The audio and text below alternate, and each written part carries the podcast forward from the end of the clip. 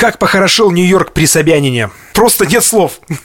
нет слов, потому что мы продолжаем тему нашего разговора о недопонимании, когда ты приезжаешь с незнанием английского, английского американского, американского английского, как правильно сказать. Но я, прежде чем мы продолжим, хочу вас, деточки, ребяточки мои, пожалуйста, лайкайте, комментируйте. Если вдруг с чем-то не согласны, мы готовы с вами поспорить. И обязательно, если вас зацепило, рекомендуйте друзьям. Нам это очень важно. В эфире, как всегда, голоса двух людей с разных краев э, планеты Тимофей Остров, Эльвир Галимов, э, Нью-Йорк, Екатеринбург. Вот такой вот э, мостик между мегаполисами. Yes, of course. of course. У меня получается уже? Я могу говорить на английском? Неплохо, неплохо. Я думаю, через два года выхода подкаста мы сможем нормально поговорить. Мы закончили с тобой на э, каком-то возможном недопонимании, если вдруг э, встречаются очень похожие слова, такие есть в английском языке, и плавно, плавно попытались э, в прошлом выпуске перейти к теме метрики, измерения веса, роста, э, дальности расстояния и всего прочего. Я как-то подзабыл, и тут ты мне вновь освежил в памяти, что действительно имперская система это называется. Да, английская имперская система мер. Что это? Подробней. Так, ну я понял, ты меня вызываешь на бой, короче, я говорю, что это будет матерный выпуск. Короче, это то, что доставляет наибольшее количество мне лично хлопот. Понятно, что я с этим жился и просто принимаю эту цифру как есть, на веру, как говорится. Но я ни черта не понимаю, как и что это. Потому что, когда, например, ты ищешь себе, начинаешь жилья даже, да, самого банального, ты ищешь себе жилье, и они говорят, это комната там, например, или это квартира, там 700 э, квадратных футов, э, square feet.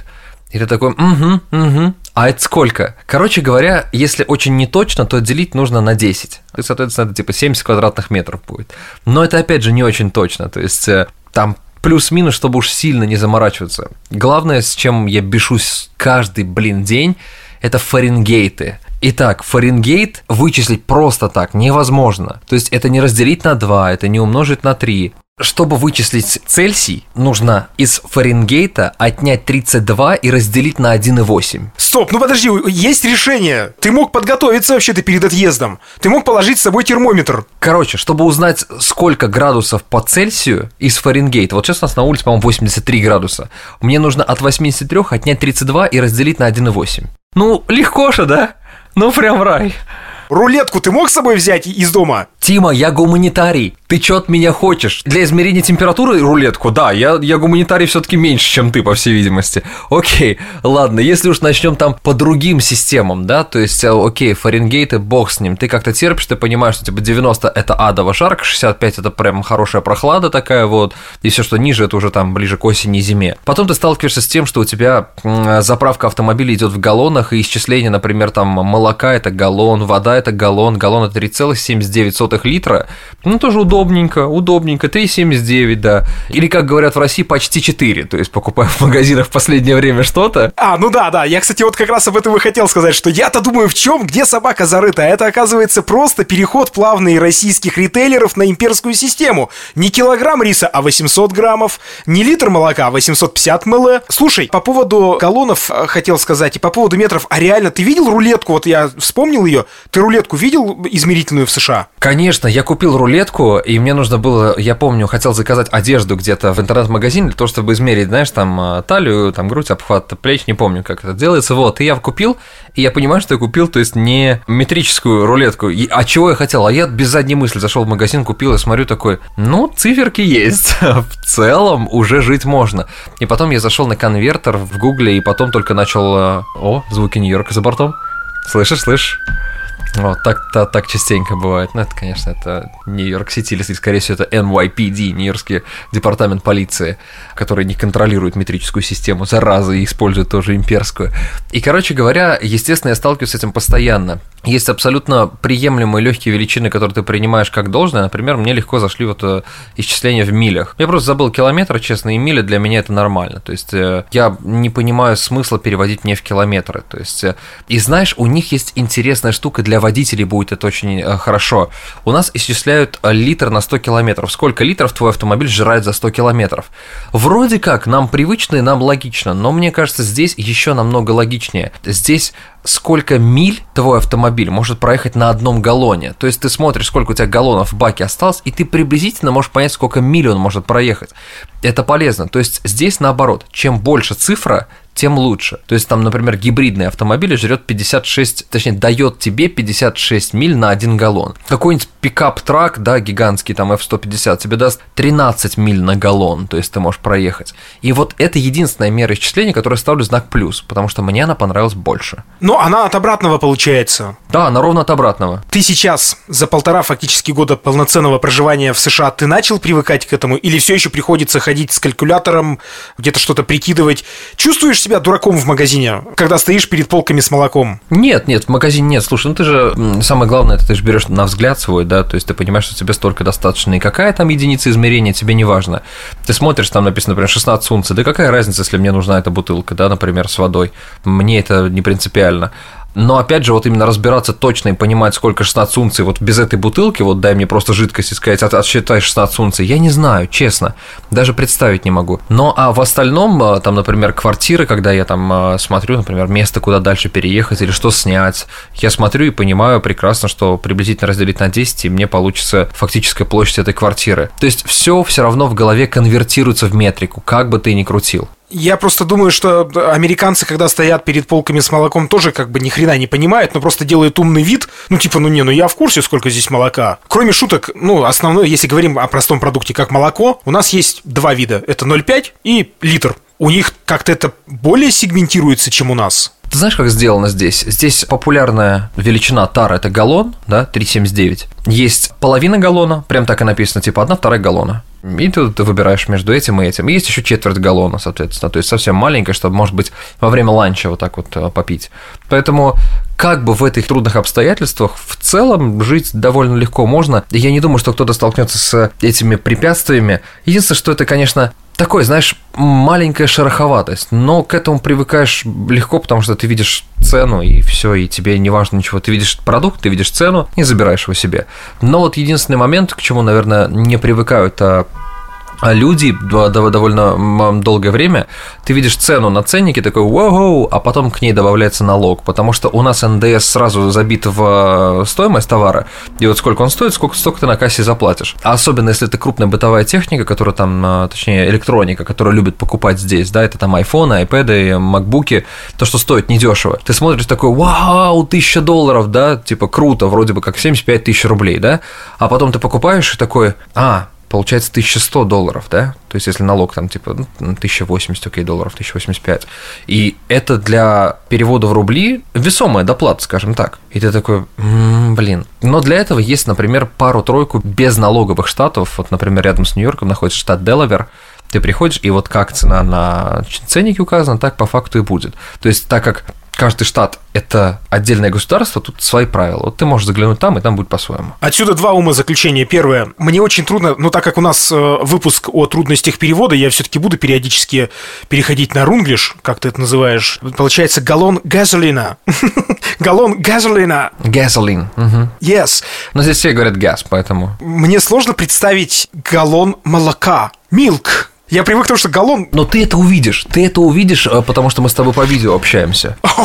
А это есть галлон сейчас. Это, короче говоря, что-то чуть меньше пятака, да. То есть вот прямо вот здесь вот написано один галлон воды. Я тебе сейчас показываю. Зрители, к сожалению, этого не увидят. Эльвир сейчас показывает на такую канистру пластиковую, и она типа больше трех литров, больше нашей трехлитровой банки, но меньше, чем 5 литров. Второй вопрос.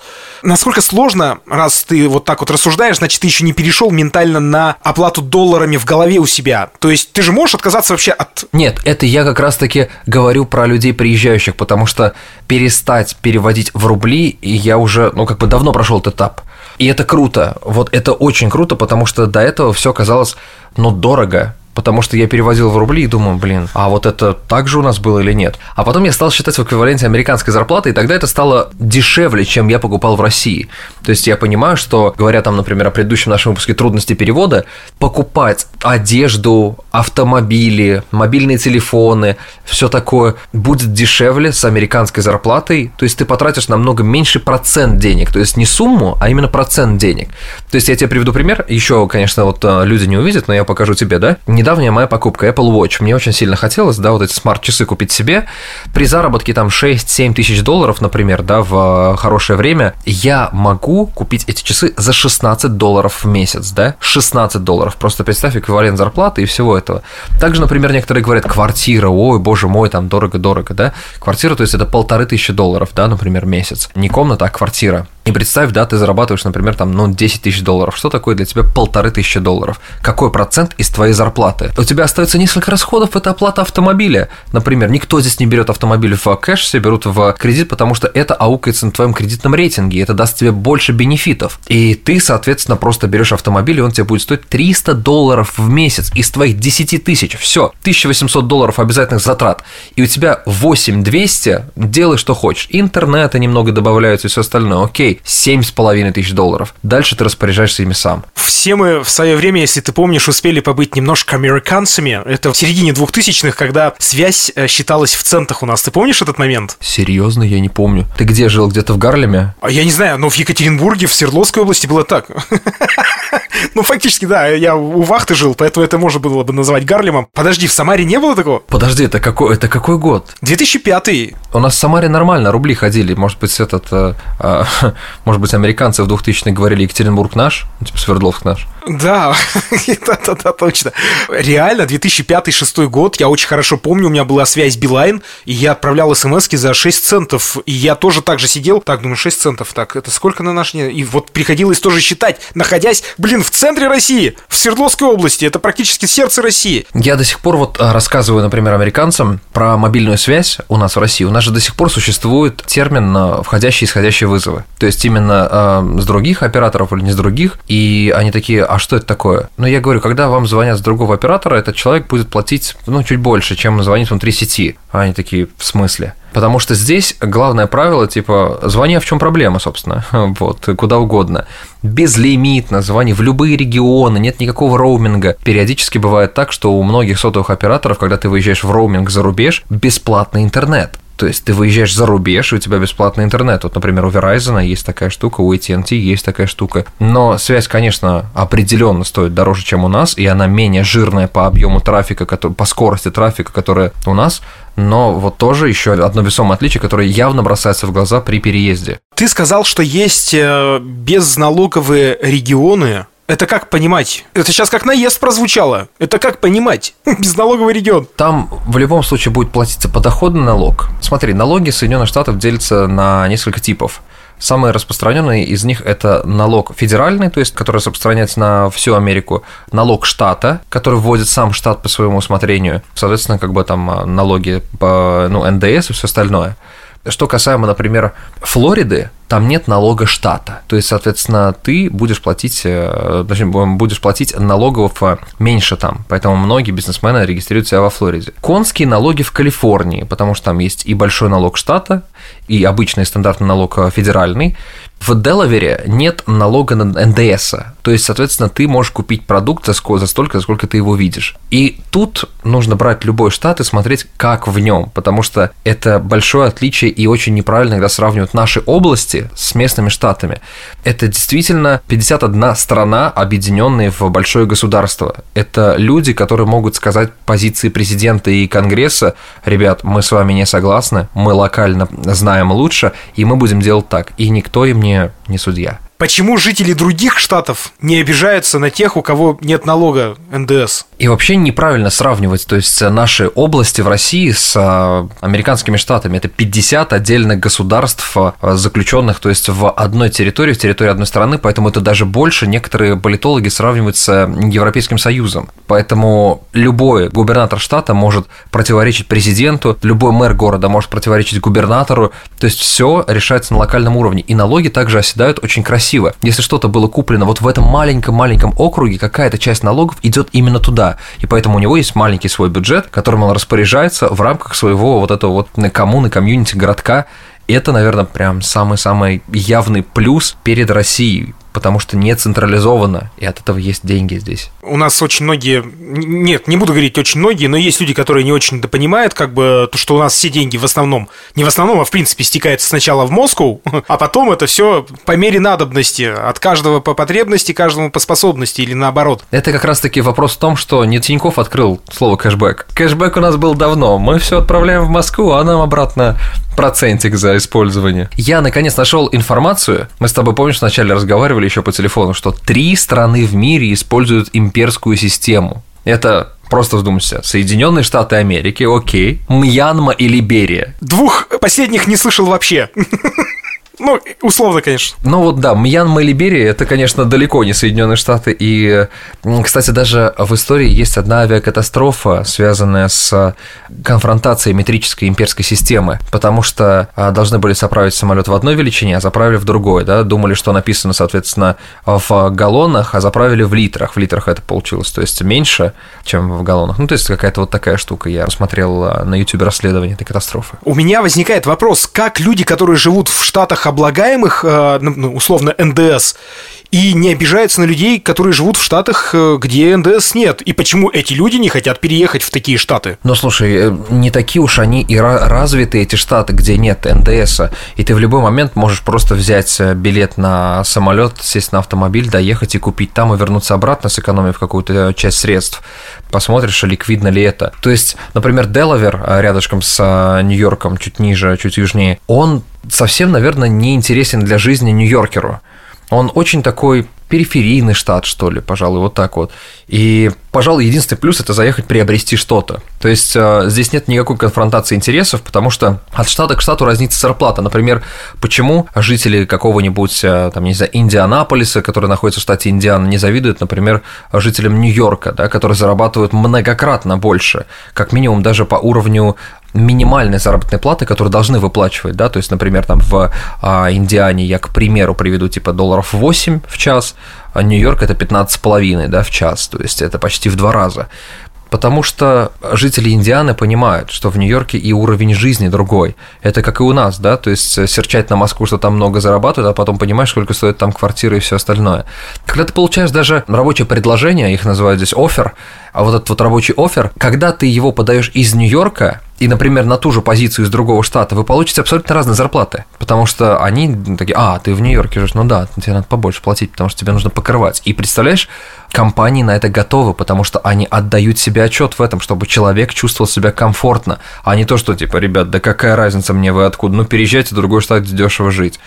Это круто. Раз уж мы заговорили с тобой о галлонах, милях и всем прочем, ну да, действительно, мне кажется, мили воспринимаются мозгом для человека, который живет метрической системой, они реально воспринимаются проще, чем другие величины.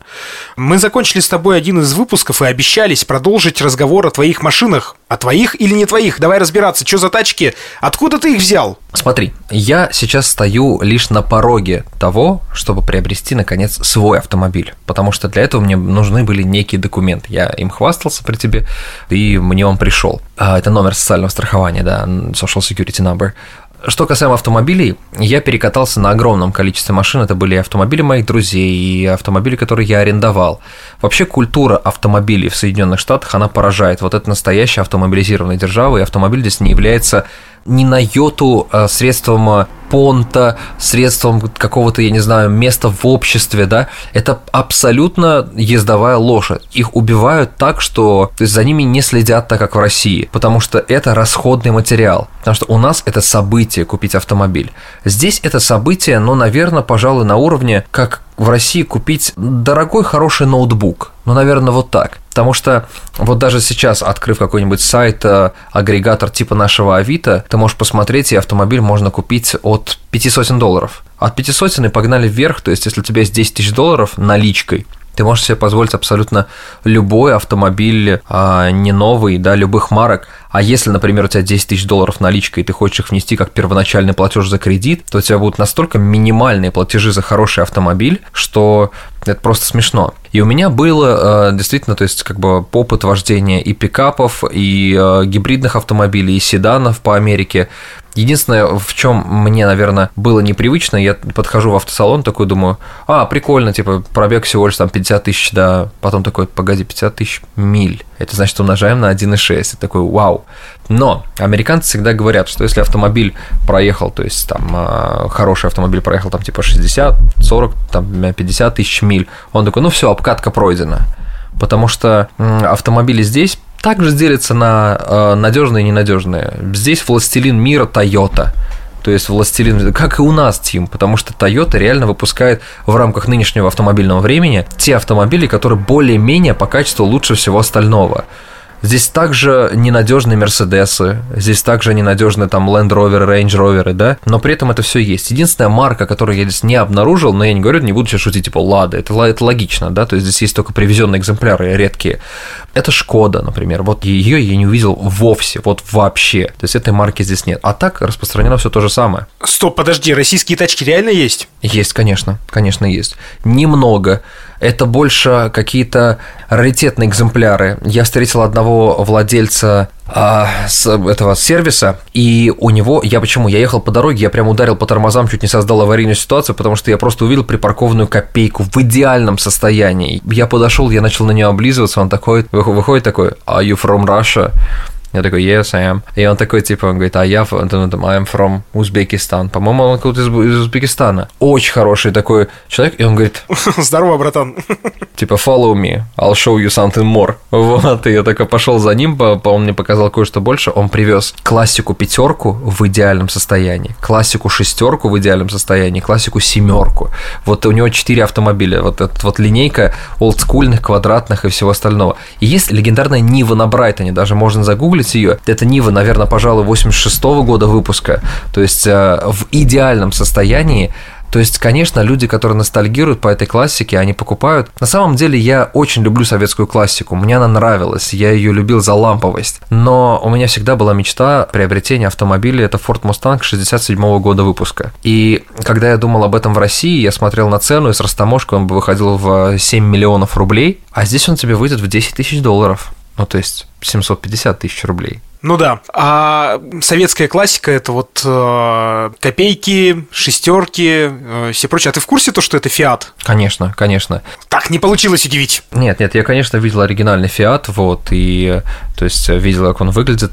И у меня просто у папы была копейка э, зеленого цвета с эпоксидной розочкой на, на коробке передач и э, плетеным рулем. Ну, то есть, все, что вобрала в себя стереотипная часть этого автомобиля, там было. И у него еще был спереди еще диванчик, понимаешь? То есть, не два отдельных кресла, а диваны.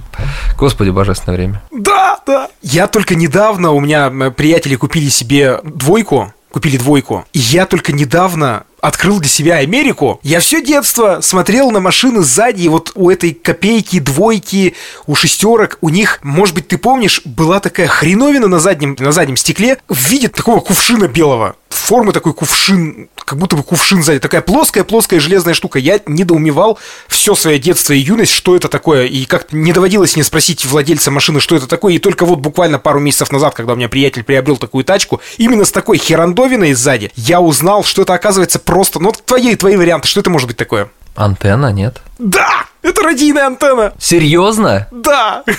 Вот это да.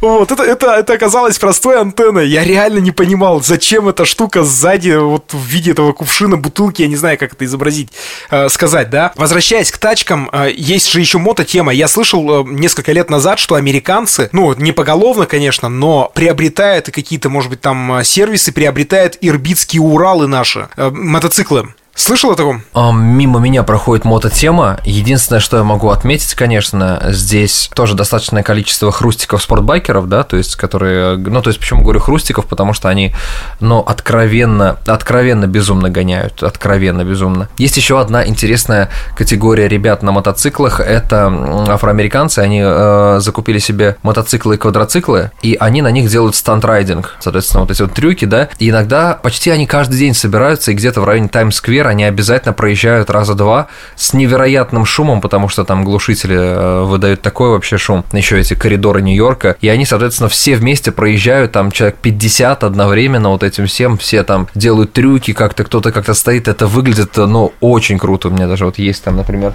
у меня вот, например, есть видео, да, на эту тему. А главное отличие Америки от э, России по тачкам могу определить в двух вещах. Это пикапы и это минивены. Все. То есть вот пикапы и минивэн это те вещи, которых у нас э, не распространено или нет совсем, или нет любви к этому. Но вы бы видели американские минивэны, которые считают этот семейной, глупой, уродливой тачкой. Какие сейчас выпускают? Я с огромным удовольствием бы ездил на таком минивэне. И третий момент, что сильно отличает э, Россию от Америки, сейчас уже потихоньку вводится, это то, что на 99% заправок нет заправщика, никому тебе не нужно идти платить деньги, тебе не нужно заходить внутрь. Это всегда оплата картой внутри э, самого терминала, самого, э, самого газовой колонки. Вот это вот, конечно, было. Но сейчас, говорят, уже вводят. Да, это есть. У меня прямо вот рядом с домом такая находится. У меня, а, раз уж мы заговорили о покупке автомобиля, то, что говоришь, у тебя открылась а, теперь возможность это сделать. Ты недавно буквально получил вот этот вот самый номер, серийный номер Правильно я называю? А, серийный номер. Номер социального страхования, да, Social Security Number. Группа крови, мой, мой поряд, порядковый номер ты получил, о.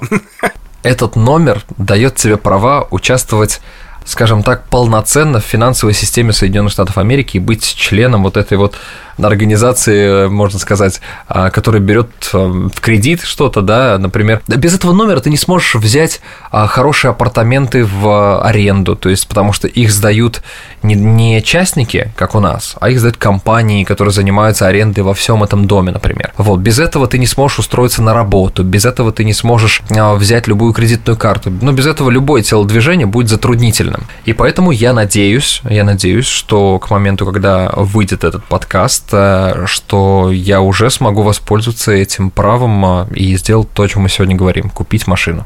Ну, давай не будем долго мусолить эту тему. Ты рассчитывал его получить раньше, но получил немного позже, только потому что сейчас пандемия. Пандемия и плюс а, Трамп наворотил делов немного. А в остальном, да, все, все ты прав. Именно пандемия вносит коррективы во все миграционные процессы, и все затягивается. Тогда в двух словах про Трампа, что он там натворил? Он ввел некое такое табу на некоторые категории иммигрантов, то есть на некоторые категории документов, и получается, что от этого люди, хотевшие получить эти документы там через 150 дней, положенных раньше, могли получить их только через 360. Но опять же, а, пришел Байден и отменил все эти указания, а, но при этом ковид, он остался ковидом, он сам затянул это, эти процессы, то есть э, тут уже был Трамп ни при чем. А вот, короче говоря, да, республиканская политика Трампа, она такая предусматривала вставки палок в колеса иммиграции, а демократы всегда топят за то, что именно иммигранты есть движущая сила, поэтому дать им больше воли и больше легкости в процессе легализации.